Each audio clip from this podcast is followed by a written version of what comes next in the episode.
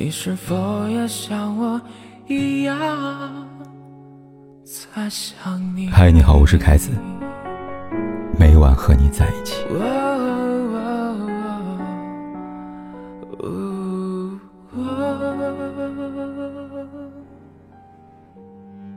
有人在网上发问，他最近谈了个女朋友，已经到了谈婚论嫁的地步。女方之前结过一次婚，有一个七八岁的儿子。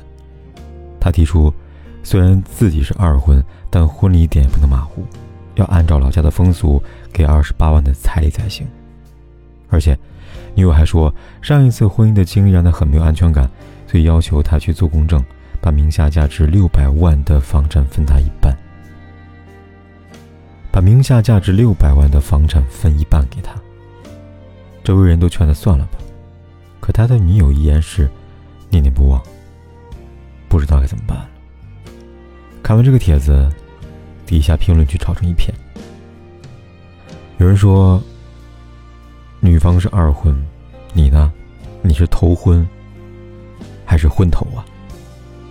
还是说，你出二十八万彩礼和半套房，他只陪嫁一个免费的儿子。有儿子千万不能要，将来儿子结婚买房买车，你管不管？你又不是亲爹。儿子不一定会养老啊。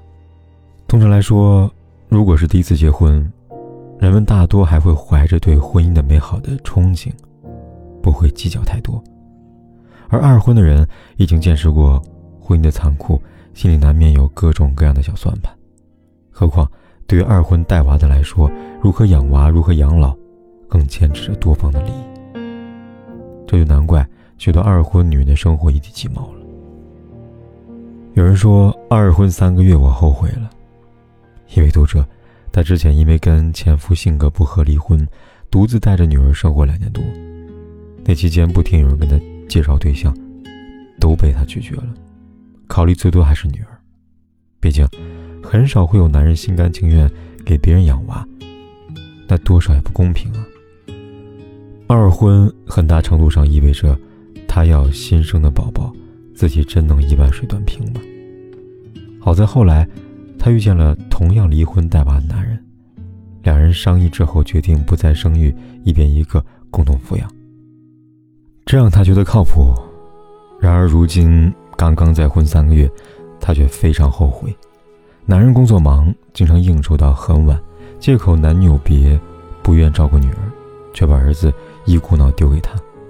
她尝试过尽心尽力做一个合格的后妈。可男人儿子从小缺少管教，特别调皮，时不时把女儿惹得哇哇大哭，并口出狂言：“这是我家，谁让你来我家讨打，活该呀！”男孩的话像一把刀子，扎到他内心最敏感的地方。一个男人和一个女人，如果没有共同的孩子，就像偶然结伴的浮萍，算不上利益共同体。这位读者担忧：万一哪天我人老珠黄了？或者失去利用价值，被男人一下甩掉，岂不是白白做了好几年的保姆吗？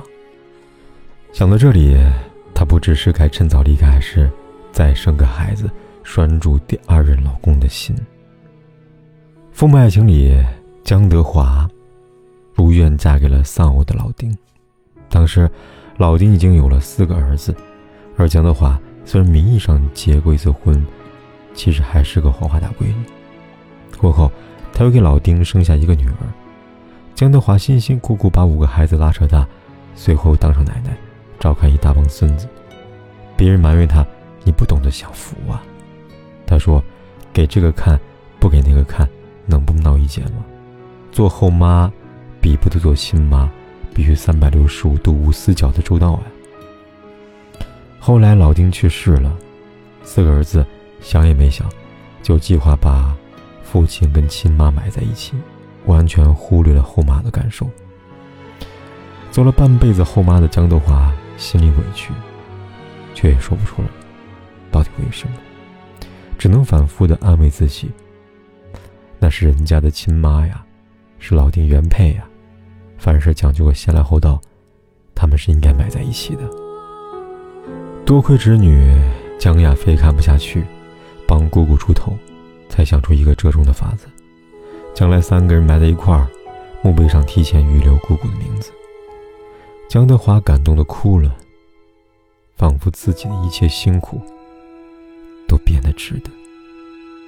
人们常把婚姻比作爱情的坟墓，其实二婚比普通的婚姻更需要一些将心比心，否则总会一份感情没有葬身之地吧。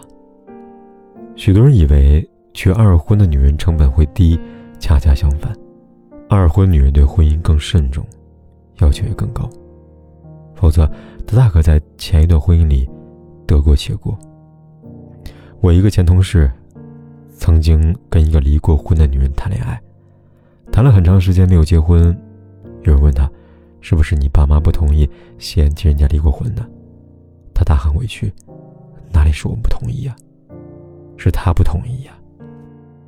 原来女方早有自己的算盘，她已经有了孩子了，只要专心把这孩子养大，几十年后总有一个依靠。而如果结婚的话，男方要么有娃。要么会让他生娃，他少不了要把原本属于这个孩子的爱分一半给别的孩子，甚至于将来给谁带孙子，不给谁带孙子，都会产生各种的矛盾。晚年生活鸡飞狗跳，一不小心就有一个孩子白养了，多么得不偿失啊！原本毫无争议的养老问题，因为孩子变多，关系复杂。彼此猜忌，反而更容易踢皮球。他不傻，反正他已经结过一次婚了，也看透了这一纸婚书，明白了结婚证并不能让爱情保鲜。那么剩下的时光，活得简单点、随心点，不好吗？二婚是不是一定不幸福？当然不是。二婚有许多幸福的案例，每个案例里都充满着人性的光辉。但我依然建议你不要轻易尝试二婚。尽心尽力经营好自己的第一段婚姻。如果尽心尽力之后依然不得善终，那就试着放飞一下自己，直到你遇见那个让你相信奇迹的人，再考虑二婚吧。风带着他走上最长的旅途，一路跟着。晚霞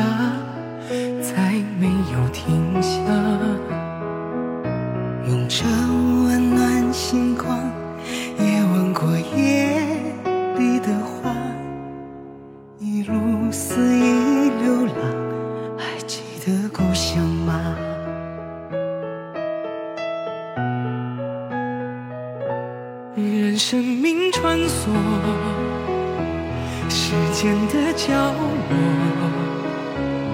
他静静看着人们爱过和恨过，随时间漂泊，随他忘了或记得，他离开他的回忆，重